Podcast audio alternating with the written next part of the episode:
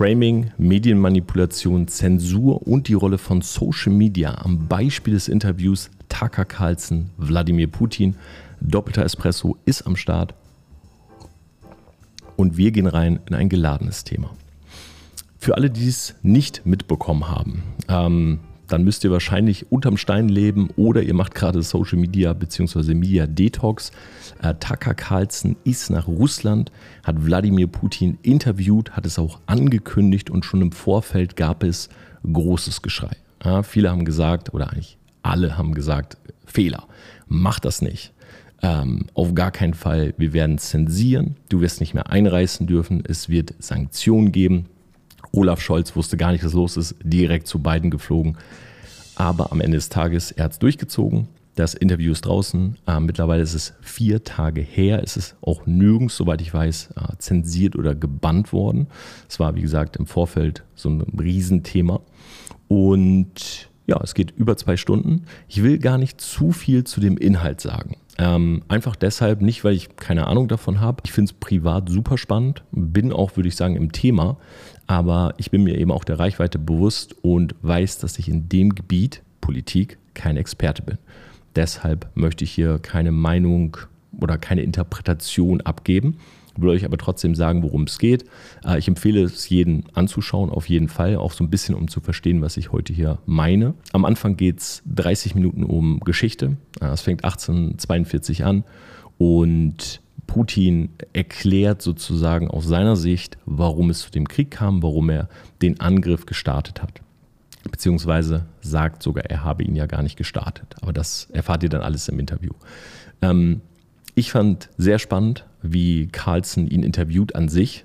Ich sage euch gleich auch zu dem Charakter oder zu Tucker allgemein noch ein bisschen was. Aber man merkt schon, er hat sehr viel Erfahrung und ich finde es vor allem interessant, weil ich ja selber schon mal interviewt wurde oder öfters mal auch in Videopodcast und du merkst normalerweise, wie dein Gegenüber reagiert. So, ich sag mal zu 90 Prozent, keine Ahnung, Torben, ähm, erzähl doch mal, wie, ähm, keine Ahnung, wie bist du auf Social Media erfolgreich geworden? So, und dann fängst du an zu erzählen und meistens der Interviewer nickt dann schon und so, mhm, mhm. Und dann merkst du, wenn er etwas sagen will. Also so, du sagst einen Punkt und dann hat er was dazu. Und dann ist das entweder so ein, dann heißt das, okay, ich will gerade erzählen, dass ich das kenne und ja, genau sehe ich, sehe ich auch so. Oder die Person hat einen Punkt, dann sieht das so aus, wo, wo er vielleicht so disagreed, wo er es anders sieht. Hm. Da muss ich jetzt aber, so, genau. Und Tucker Carlson hingegen beobachtet das mal, der stellt eine Frage und dann ist der meiner Meinung nach 100% bei der Person. Also wirklich so dieses, mhm. der liest so jeden Gedankengang und lässt sich nicht in die Karten blicken, was er davon hält. Dann unterbricht er, seine erste Frage ist, warum hast du die Ukraine angegriffen?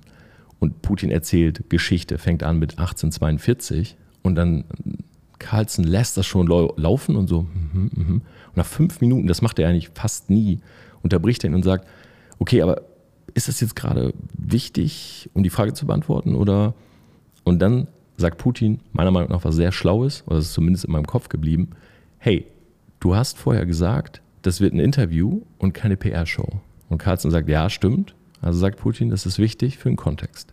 Und dann lässt er ihn weiterreden. Meiner Meinung nach macht das einen guten Interviewer aus, dass ähm, man sprechen darf, dass man auch nicht dem Gegenüber immer das Gefühl gibt von wegen, ja, das ist das, was ich hören will oder mm, das sehe ich gerade anders. Ähm, aber ja, es geht wie gesagt um die äh, Begründung, um die Geschichte, um äh, die Friedensverhandlungen in Istanbul. Sehr spannend war erst eine Verschwörungstheorie oder erst war es ein Gerücht, dann eine Verschwörungstheorie dann ist, hat es sich als Wahrheit ähm, herausgestellt. Wie schon öfters mal. Nord Stream 2, wer verantwortlich ist, auch Putin sagt ganz klar, das wart ihr, USA. Ähm, Trump hat es, by the way, auch in einem Interview indirekt bestätigt, mehr oder weniger. Und ähm, auch um Deutschland. Ja, gerade zu Ende hin, sage ich mal, geht es um Deutschland. Warum benutzen wir beispielsweise die andere Pipe nicht, äh, um günstig Gas zu bekommen? Warum sind wir der zweitgrößte Supporter für die Ukraine und so weiter? Ich muss sagen, ich habe es mir komplett angeschaut. Habe mir einige Reaktionen auch schon gegeben, auch deutschsprachige. und habe mir danach noch ein weiteres, nee, zwei weitere angeschaut. Ähm, das ist jetzt eine kleine Side-Story. Ähm, nämlich einmal mit dem Bruder von Jeffrey Epstein hat er ein Interview geführt, dass es zu 100% Mord war oder was dafür spricht. Und mit jemandem, der behauptet, er hat, äh, nee, er hat von oder ihm, ich bin mir gerade nicht sicher, er hat Barack Obama einen Blowjob gegeben. Ein Mann. Äh, die beiden Interviews habe ich mir angeschaut. Das eine fand ich nachvollziehbar, das andere hatte ich das Gefühl, der hat irgendwie so einen Crack-Junkie von der Straße interviewt. Also Tucker Carlson an sich, er selber steht so für freie Meinungsäußerung. Ähm, man muss jedem sozusagen, man muss mit jedem in den Dialog gehen. Und das unterstreiche ich und da werde ich auch gleich noch ein bisschen was zu sagen. Aber er ist eine umstrittene Figur. Ähm, kurz zum Background. Oh, wer ihn jetzt vielleicht nicht kennt oder wer auch in den USA vielleicht Medien nicht so verfolgt. Also der ist ein US-Talkmaster. Mm, wenn man jetzt heute liest, dann ist er ultrakonservativ, Verschwörungstheoretiker, politischer Aktivist, ähm, ist halt befreundet offoffensichtlich äh, mit Donald Trump, hat auch mm, ihm, würde ich sagen, zu einem sehr, sehr großen Teil dazu beigetragen, dass Trump die Wahl gewinnt. Und als er die Wahl verloren hat, hat er seinen Job verloren, weil er eben auf äh, Fox News da wo er gesendet wurde, über, über drei Millionen Leute haben ihn dazugeschaut jeden Tag, äh, wurde er dann rausgeworfen, weil er behauptet hat, dass ähm, die Wahlmaschinen manipuliert waren und nur deshalb Biden die Wahl gewinnen konnte. Fun Fact an der Stelle, ähm, Fox Media muss ihn immer noch bezahlen, und zwar bis Ende des Jahres 20 Millionen Dollar. Die haben ihm zwar den Sendeplatz weggenommen, aber sie konnten ihn sozusagen nicht so schnell aus seinem Vertrag werfen. So, also jetzt wisst ihr, Tucker Carlson ist so einer, tja, ich würde sagen, der für seine Wahrheit einsteht. So. Und das ist umstritten, das sehe auch ich umstritten, teilweise. Was ich aber am Ende des Tages gut finde, und da will ich so ein bisschen was zu erklären, ist, dass er es trotzdem macht und mit den Leuten redet. So, das als Vorwort. Und jetzt. Ähm, die Tagesschau. Mal wieder äh, hat nicht über uns berichtet. Äh, neulich hätten sie, by the way, die Möglichkeit gehabt, die haben ein bisschen was zu Amazon-Retouren und so gemacht. Hm. Äh, so ein Reel wieder. Und das hatten mir dann ein paar Leute geschickt bei Insta. Und ich dachte schon, wir sind da jetzt wieder irgendwie drin. Waren wir aber diesmal nicht als Beispiel. Ja, bei Sportwerten wurden wir benutzt. Habe ich hier auf dem äh, Podcast-Channel oder auf dem YouTube-Podcast-Channel Doppelter Espresso auch ein Video zugemacht.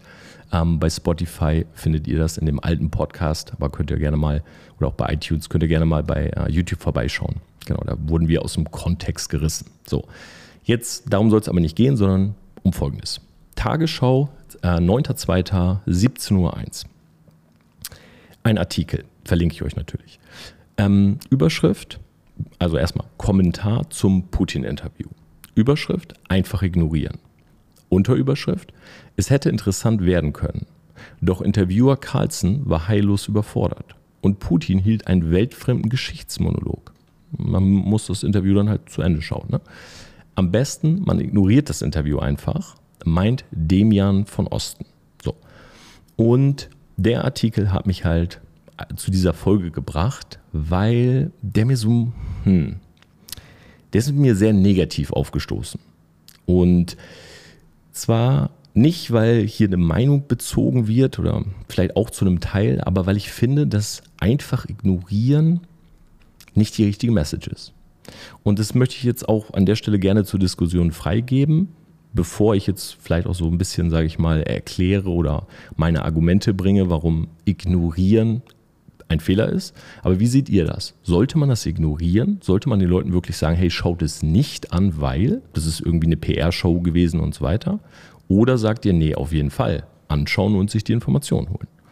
So, und da gehen wir jetzt rein. Erstens, mm, Lass uns ein paar Begrifflichkeiten und Techniken ansprechen. Negative Headlines. Einfach ignorieren, negativ. Performen gibt es verschiedene äh, Statistiken, Studien, könnt ihr selber auch mal ein bisschen nachschauen. Ich beziehe mich da jetzt auf keine spezielle, aber mm, alle haben so diesen Konsens, äh, Konsens von folgenden Zahlen. Negative Headlines performen zu 30% besser als neutrale und zu 60% besser als positive. Das hat jetzt erstmal keinerlei Wertung. Ja, das heißt, ob man jetzt etwas negativ formuliert oder positiv, ändert oftmals an der Sachlage nichts. Beispiel daran, ich habe jetzt hier noch ein Sip drin. Ja, sagen wir mal, der ist halb voll. halb, man kennt ja dieses Beispiel mit dem Glas. So, wenn ich jetzt sage, äh, Espresso oder meine Tasse ist gerade noch halb voll, ja, dann ist das so, boah, ich kann noch irgendwie einen Schluck, ja, vielleicht sogar noch zwei Schlucke da rausziehen. Wenn ich sage, boah, ist schon halb leer, dann ist es so nach dem Motto, ja, wahrscheinlich kalter, abgestandener Kaffee. Komm, sippe ich den noch eben weg. Und wenn ich euch das jetzt aber so sage, habt ihr eben Assoziationen im Kopf. Und das ist halt der Punkt. Assoziationen, weil hier die Technik des Framings benutzt wird. Ja, ihr kennt vielleicht das Video von Rezo zu Steuerung F, Framing, Lügen und so weiter. Aber mal ganz sachlich erklärt, Framing heißt ja einfach nur, ich rahme etwas ein. So. Ähm, ein Deutungsrahmen. Und dieser Deutungsrahmen hat bestimmte Assoziationen. Anderes Beispiel, wenn ihr hier gerade auf YouTube seid oder auf Spotify, iTunes zuhört und jetzt kurz auf den YouTube-Kanal geht und da steht noch dieser Button Abonnieren. Also wenn ihr abonniert habt, habt ihr ja keinen Button. Aber wenn da dieser rote Button noch ist, dann würde ich an der Stelle sagen, abonniert den doch mal kostenlos. Und das ist Framing.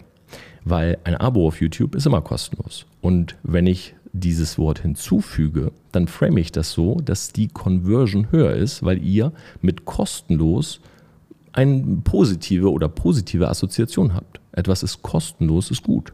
Ja, das kostet kein Geld. Ich muss nicht zahlen dafür.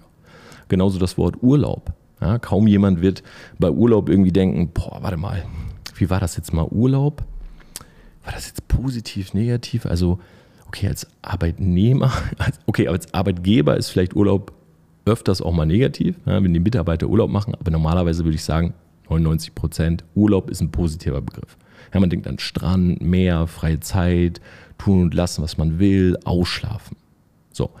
Und Markus Söder, so komme ich auch ein bisschen drauf. Äh, ich habe das mal gegoogelt, was war so das erste, äh, wo wir uns mit Framing eigentlich beschäftigt haben. Es war nicht Rezo und Steuerung F, aber wo diese Technik der Manipulation in den Vordergrund kam, war beim Wort Asyltourismus. Ja, Markus Söder hat es benutzt für die Asylkrise in Deutschland.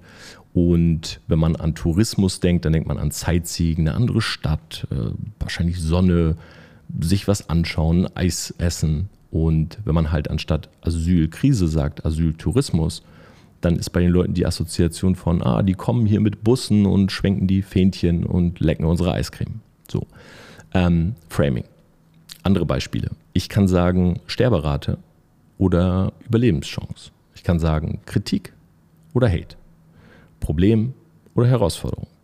Ich kann sagen, etwas ist zu 90% fettfrei. Ich kann aber auch sagen, boah, das hat 10% Fett. Ich glaube, ihr wisst alle, was ich meine. Das ist Framing. Und Framing an sich ist nichts Schlimmes. Das ist auch super wichtig, weil es hilft unserem Gehirn, Dinge schneller einzuordnen, zu verarbeiten. So, das ist genauso wie Routinen und Gewohnheiten oder auch Stereotyp und Schubladendenken, was ja das Gleiche ist. Das ist nicht per se was Schlechtes. Weil stell dir vor, du müsstest in jeder Situation, jeden Gegenstand, jede Person, jede ähm, Situation neu einordnen, abwägen und müsstest dann eine Entscheidung treffen. Dann hat dein Gehirn gar keine Kapazität mehr. Das heißt, so ein bisschen dieses Autopilot, dieses Ich verlasse mich auf Erfahrungswerte, das ist wichtig.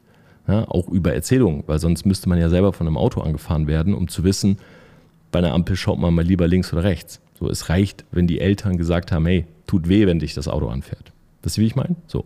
Deshalb, Framing ist, ja, es ist da, es ist gut, tendenziell. Man kann es nur benutzen. So, und das sollte man wissen. Das ist für mich an der Stelle ähm, für diese Technik eigentlich auch schon die Lösung. Einfach öfters mal drüber nachdenken, welche Worte werden benutzt und wie wirkt das gerade auf mich. Gerade bei negativen Headlines, wenn man so durch die Zeitung geht und mal überlegt, hm, könnte man das auch positiv formulieren, ist die Antwort oft ja. Und die Begründung, warum es aber nicht gemacht wird, sind eben die Zahlen. So, also machen wir aus dem Problem mal eine Herausforderung. Oder und das bringt mich eben zum dritten, wir zensieren es. Und um direkt vorweg zu sagen, Zensur an sich, gerade auf Social Media, ist wichtig. Es gibt so viel Fake News, ähm, es muss zensiert werden. Wenn jemand zum Beispiel sagt, hey, Drake ist tot, so, und er ist nicht gestorben und das verbreitet sich, dann muss das zensiert und auch gelöscht werden wenn jemand falsche Behauptungen, falsche Zahlen in den Raum wirft, ne? Studien, die es vielleicht gar nicht gibt, äh, fälscht oder wie auch immer. Und jemand berichtigt das Ganze, dann ist das gut, weil sonst jemand oder viele Menschen da draußen sich eine Meinung bilden äh, aufgrund falscher Tatsachen. So, nur die Frage, und das ist heute eine sehr offene Folge, die Frage ist, wer ist die Instanz? Auf Social Media, die haben eigene Teams. Also zum Beispiel bei Facebook, bei Meta gibt es einen eigenen Fake-Check. So, jetzt hat ja zum Beispiel Funk auch Faktencheck Official, die auch mal ein Video von uns hochnehmen wollen. Na, nicht mit uns. Und das sind halt da die Instanzen. Wenn es so nimmt, auch unser YouTube-Kanal, unser Hauptkanal ist ja irgendwo eine Instanz. wir testen irgendwie Gadgets, Coachings und so. CoffeeZilla nimmt irgendwelche ähm, Betrüger hoch. Das sind ja alles Faktenchecks. Oder auch Tucker Carlson sieht sich mit seiner journalistischen Arbeit, die getan werden muss, als so eine Art ja nicht, ja doch Fake-Check oder Fakten-Check im Sinne von, ich hole Informationen ein und dann können wir entscheiden. So zumindest wäre, ähm, wäre es schön, wenn das der Vorsatz war. Sei dahingestellt. Und im Grundsatz sehe ich das genauso. Weil in der Demokratie, in der wir leben, das ist einfach die, das ist der Gedanke, den ich die ganze Zeit im Kopf hatte. Wir leben in einer pluralistischen Demokratie. Pluralismus heißt ja Mehrzahl. So. Das heißt, wir wollen verschiedene Gruppen, Menschen, Parteien, Interessenverbände und so weiter anhören und wollen gucken, wie kann man miteinander sprechen, wo kann man Kompromisse finden. Und gerade hier in Deutschland, wo sehr, sehr viele Menschen für Diversität kämpfen, ja, was ich gut finde, um das auch direkt zu sagen, ist es doch weird oder finde ich es komisch, wenn die Tagesschau sagt, einfach ignorieren. Versteht ihr, wie ich meine? Weil das Ding ist ja, bleiben wir mal auf, auf dieser medialen Ebene und auf so einer Metaebene.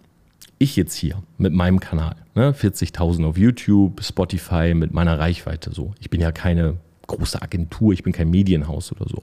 Ich bin eine Personenmarke, die, wenn ihr es so nimmt, als Einzelperson eine freie Meinungsäußerung hat. Das heißt, ich kann eigentlich sagen, was ich will, außer ich behaupte falsche Tatsachen. wenn ich jetzt sage, Donald Trump ist heute Morgen gestorben, ich weiß das, dann ist das falsch. So, wenn ich aber sage, ich finde, das ist so und so, kann ich machen. Hm. Dann gibt es Privatsender oder auch äh, Printagenturen, die sich privat finanzieren. Die holen meistens Werbung ja, oder die haben Werbung, äh, die haben Sponsorings. Und da muss man dann schon aufpassen, was man sagt. Oder es kann halt auch gefärbt sein durch sozusagen die Werbung, durch die Werbepartner. So haben wir auch in der Folge mit den äh, Influencern drüber gesprochen, dass viele so ein bisschen diese Disney-Culture brauchen, weil sonst bestimmte Firmen halt nicht mehr da sind. Aber die öffentlich-rechtlichen, und da habe ich dieses Video, äh, Alex, Grüße gehen raus, von dem äh, Parabelritter gesehen, die öffentlich-rechtlichen, die werden ja von unseren Geldern finanziert, weil, ja, weil wir eben, äh, weil die eben keine Werbung schalten sollen, um überparteilich zu sein. Ja, das heißt neutral, unabhängig. Und ich finde, schaut euch gerne sein Video dazu an, er hat da noch ganz andere Thematiken, äh, die da mit reinspielen. Aber jetzt für unser Thema Tucker Carlson, Wladimir Putin, finde ich, sollten die öffentlich-rechtlichen nicht sagen, ignoriert es. Und ich finde es auch ähm, tatsächlich sogar falsch zu sagen, es geht nur um, wie hat er es geschrieben? Um irgendeine Geschichte, ähm, weltfremder Geschichtsmonolog. Naja, die ersten 30 Minuten, Diggi. Die, ersten, die anderthalb Stunden danach geht schon auch um andere Dinge. Das kann vielleicht davon gefärbt sein oder wie er bestimmte Dinge sieht. Nur es geht um mehr. Und ich denke, oder bin in der festen Überzeugung, dass die öffentlich-rechtlichen neutral berichten sollen und auch müssen, weil dafür kassieren sie 8,5 Milliarden Euro Rundfunkbeitrag. Letztes, äh, vorletztes Jahr 22 8,5 Milliarden. Sie müssen neutral, objektiv berichten. So, wenn man jetzt, klar, das ist auch ein Kommentar, der da verfasst wurde, muss man natürlich auch sagen, aber es bringt die Leute in so eine Situation, ja, wenn man da jetzt drauf vertraut, auf die Medien und ich würde sagen, bis vor zehn Jahren bis vor fünf Jahren haben das der Großteil der Menschen gemacht. Jetzt machen das auch wahrscheinlich alle 60 plus oder von 60 plus gibt es die Mehrheit, die immer noch sagt, hey, was dort erzählt wird, das ist wahr. Habe ich ja in unserer damaligen äh, Tagesschau-Folge schon ein bisschen so erzählt, was die Möglichkeiten wären. Ne? Ähm, jetzt kann ich ins Internet gehen und sagen, hey, wurde da aus dem Kontext gerissen. wäre das vor 20 Jahren passiert, diesen Stempel bin ich nicht mehr los. Ne? Ich kann das in meiner Peer fünf, sechs Leuten erzählen. Ich habe nicht die Möglichkeit, äh, ein Video zu veröffentlichen, was auch 100.000 oder noch mehr Klicks bekommt. Oder Rezo Steuerung F, um ein viel prominenteres Beispiel zu bringen. Und deshalb denke ich, diese Headline oder diese Einstellung ist falsch. Und das möchte ich jetzt mal mit einer Sache begründen. Tucker Carlson ist eine umstrittene Figur. Keine Frage. Was er gemacht hat, was er sagt, was er tut, jeder kann sich eine Meinung bilden. So, ich selber bin zwiegespalten, schaue es mir trotzdem gerne an. Weil ähm, die Inhalte, für die er sozusagen sorgt, egal wer er als Figur ist und auch, egal, ob er eine Propaganda oder einen Plan verfolgt, er geht hin, er macht das Interview. Und meine Meinung ist die, ich sitze hier und ich gucke mir zwei Stunden das Interview an. Ich gucke es mir ein zweites Mal an. Ich schaue mir eine Meinung an, eine Inter Interpretation dazu. Ich mache selber ein bisschen Recherche und habe jetzt eine Meinung zu den einzelnen Themen in diesem Interview. Ob der Tucker Carlson beispielsweise von Wladimir Putin geschmiert ist, ob er ihn unter Druck gesetzt hat, ob der einfach nur ähm, gegen Joe Biden und die USA schießen will, ob er seine eigene Agenda hat, spielt für mich keine Rolle. Weil ich denke, wenn jemand spricht, auch Putin, ne, kann sein, er hat die Fragen vorher gehabt, äh, das war der dritte Take, wir wissen das alles nicht. Er hat sich versprochen und hat irgendwie Texteschreiber und die haben sich das so durchdacht, dass das einfach perfekt wirkt für die Wahrnehmung, die sie erzeugen wollen. etc. Aber er redet zwei Stunden, zwei Stunden Inhalt. Und jeder hat die Möglichkeit, genau diese Arbeit jetzt zu machen. Das heißt, in dem Moment, wo du jemanden verstummen lässt, wo du sagst, hey, egal was du jetzt erzählst, wir werden zensieren. Andrew Tate. So Andrew Tate, toxische Maskulinität, ihr kennt die Headlines. Und der Typ ähm, hat nicht ohne Grund Multimillionen Reach gehabt, war eine der meistgegoogelten Personen der Welt. Zumindest für ein paar Monate. Und ähm, dann kommt halt beispielsweise Meta und sagt, ey, cancel. So, dann kommt die nächste Plattform, sagt, weg damit. Und auf einmal verstummt man ihn einfach. Er kann halt nicht mehr sprechen. Und hatte vorher aber Multimillionen Views. Die Leute, die Tate gefolgt sind, die sind ja weitergezogen. Die sind dann zu einem Iman Ghazi, zu einem Aiden Ross, zu Leute, die vielleicht eine ähnliche Sichtweise, eine ähnliche Meinung haben. Luke Belmer und so weiter. Das heißt, der hat jetzt diese Audience aufgebaut und jetzt verstummt man ihn. Okay, man hat gemerkt, ja, man muss irgendwie früher reagieren, man muss halt schneller einschreiten. Und das Gleiche versucht man ja auch hier und da bei anderen Akteuren. Man sagt, okay, wir canceln hier, canceln dort und so weiter. Letzte Woche habe ich mit äh, Dieter Könnes geredet, der hat gesagt, Tom, in der, in der TV-Branche ist das nochmal was anderes. Ja, Im Internet, wenn du einen kleinen Shitstorm hast, ja, der geht vorbei. Aber in der TV-Branche bist du dann eine Red Flag für bestimmte Formate oder für bestimmte Konstellationen. Nur diese Zensur, dieses, das ist ja nicht mehr eine Zensur, sondern es ist so ein Cut-off. ich stelle mir das mal so vor, jemand steht auf der Bühne und spricht in so einem Mic und äh, der sagt jetzt gerade irgendwas gegen, keine Ahnung, gegen die Veranstaltung, auf der er selber irgendwie der Host ist oder der Moderator. Und dann dreht man hinten einfach so die, die Lautstärke runter. So und holt den so von der Bühne. So weißt du, kennt ihr dieses Bild von so Leuten, die so von der Bühne gezogen werden? Das ist das Bild, was ich so im Kopf habe. Jemand spricht und wird dann irgendwie äh, hier, dann kommt schon im Vorfeld, wir werden es eh nicht ausstrahlen, werden zensieren, Sanktionen. Man will irgendwie Angst machen. Und ich finde, das ist schwach. Weil lass doch Putin reden. So, lass ihn doch reden. Je mehr er spricht, desto eher kann man Lügen entlarven. Also es ist ja nicht so, dass wenn er das jetzt sagt, jeder einfach irgendwie wie so ein Lemming da sitzt und sagt, okay, weißt du was, ey, wo Putin das jetzt so erzählt, ich bin auf seiner Seite. Das glaube ich einfach nicht. Aber das äh, suggeriert diese äh, Subline und auch die Headline von beispielsweise der Tagesschau. So nach dem Motto, ey, guckt euch das bloß gar nicht an. Ja, wir wissen, wurde leider nicht zensiert, aber guckt es euch nicht an. Weil so hat der Bürger meiner Meinung nach immer mehr das Gefühl, einem wird so ein bisschen was weggenommen oder man darf das nicht wissen. Wir sind ja keine Kinder. Ich meine, wenn man über bestimmte Inhalte spricht, ja, und man setzt da so einen Riegel vor, FSK 18. Völlig legitim. Ähm, wenn bestimmte Wörter, Schimpfwörter zensiert oder gepiept werden, völlig legitim. Wenn Blut. Ich erinnere mich immer an Wrestling damals. Ja, ist ja an sich schon so gestaged, aber dann haben die ja manchmal, wenn die so äh, unten auf dem Boden lagen, haben die sich selber so einen kleinen Cut gemacht mit der Rasierklinge. Das habe ich auch erst Jahre später erfahren. Und haben die halt geblutet wie Sau. Ric Flair, Blut überströmt, steht er im Ring. Das wurde immer gesendet und irgendwann hat DSF, neulich mit Chris drüber geredet, hat das dann so gemacht, wenn Blut war, war das Bild schwarz-weiß. Ich habe es gar nicht gecheckt. dachte so, hä, warum ist das Bild jetzt schwarz-weiß? Und äh, dann ging es sogar noch eine Zensurstufe weiter. Wenn jemand mit dem Stuhl jemanden auf den Kopf gehauen hat, dann ist die Kamera immer so ins Publikum.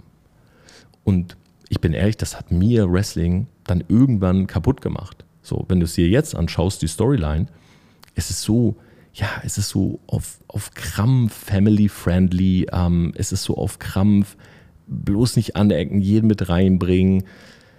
Schwierig.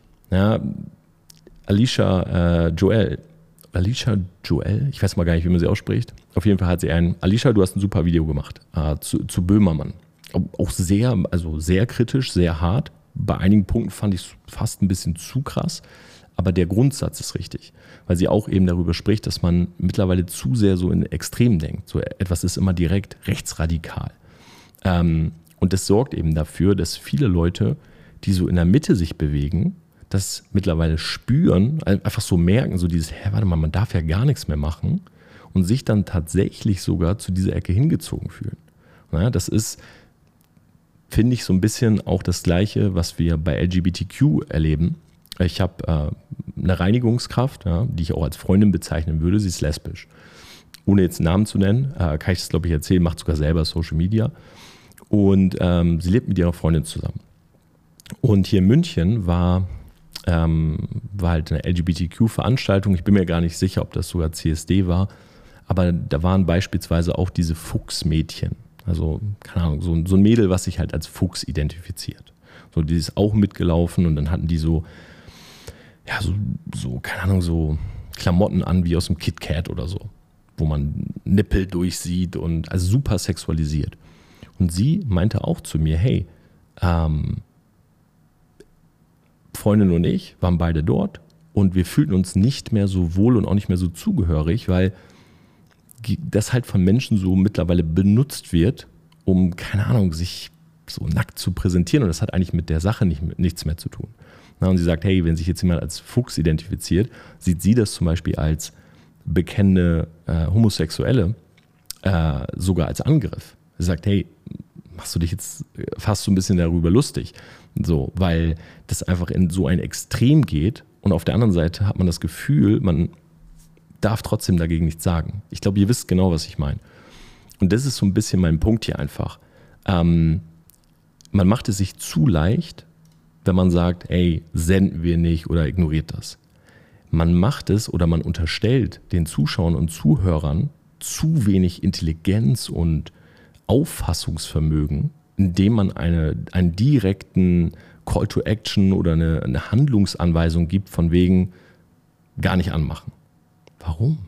Wem haben bisher Informationen geschadet?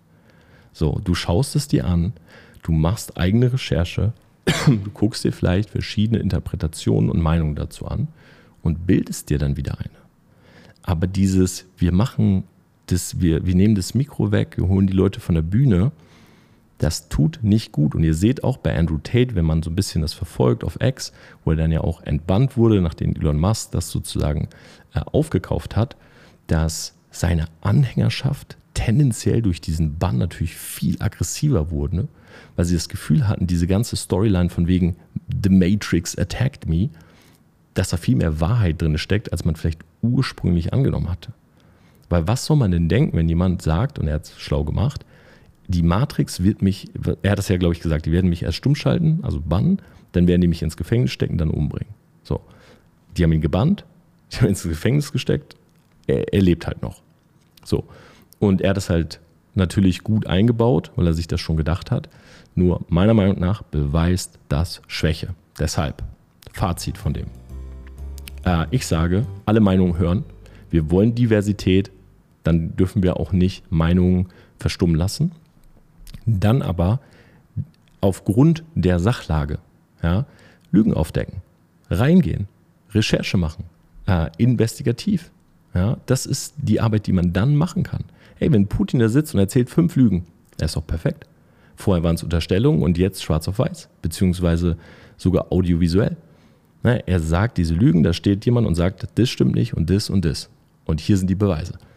Wenn es so ist, ist doch super gut. Weil dann ist es eben nicht nur ein, eine Mutmaßung oder man hat gehört oder wir verbreiten, sondern es ist proven, es ist bewiesen. Alle Meinungen hören. Das ist mein Fazit zu der Geschichte. Zensieren, Fake, Check, 100 Pro. Ja? Fake News, bannen, sperren, einschränken, 100 Prozent. Nur wenn wir es bei Personen machen, verstummen, blocken, dann müssen wir überlegen, wie genau sehen die Richtlinien aus. Jeder Straftäter, ab welchem Strafmaß, äh, aber es darf nicht sein, dass du erst dann einschreitest, wenn Reichweite ins Spiel kommt. Das habe ich schon damals bei Tate gesagt. Weil wenn das, was er sagt, und ihr wisst, ihr kennt meine Videos vom Hauptkanal, ich bin absolut kein Tate-Freund.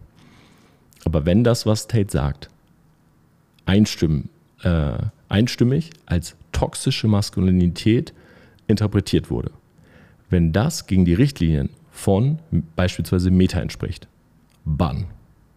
Aber dann bitte jeden anderen, der auch als toxisch maskulin interpretiert oder mm, gewirrt, bitte auch bannen.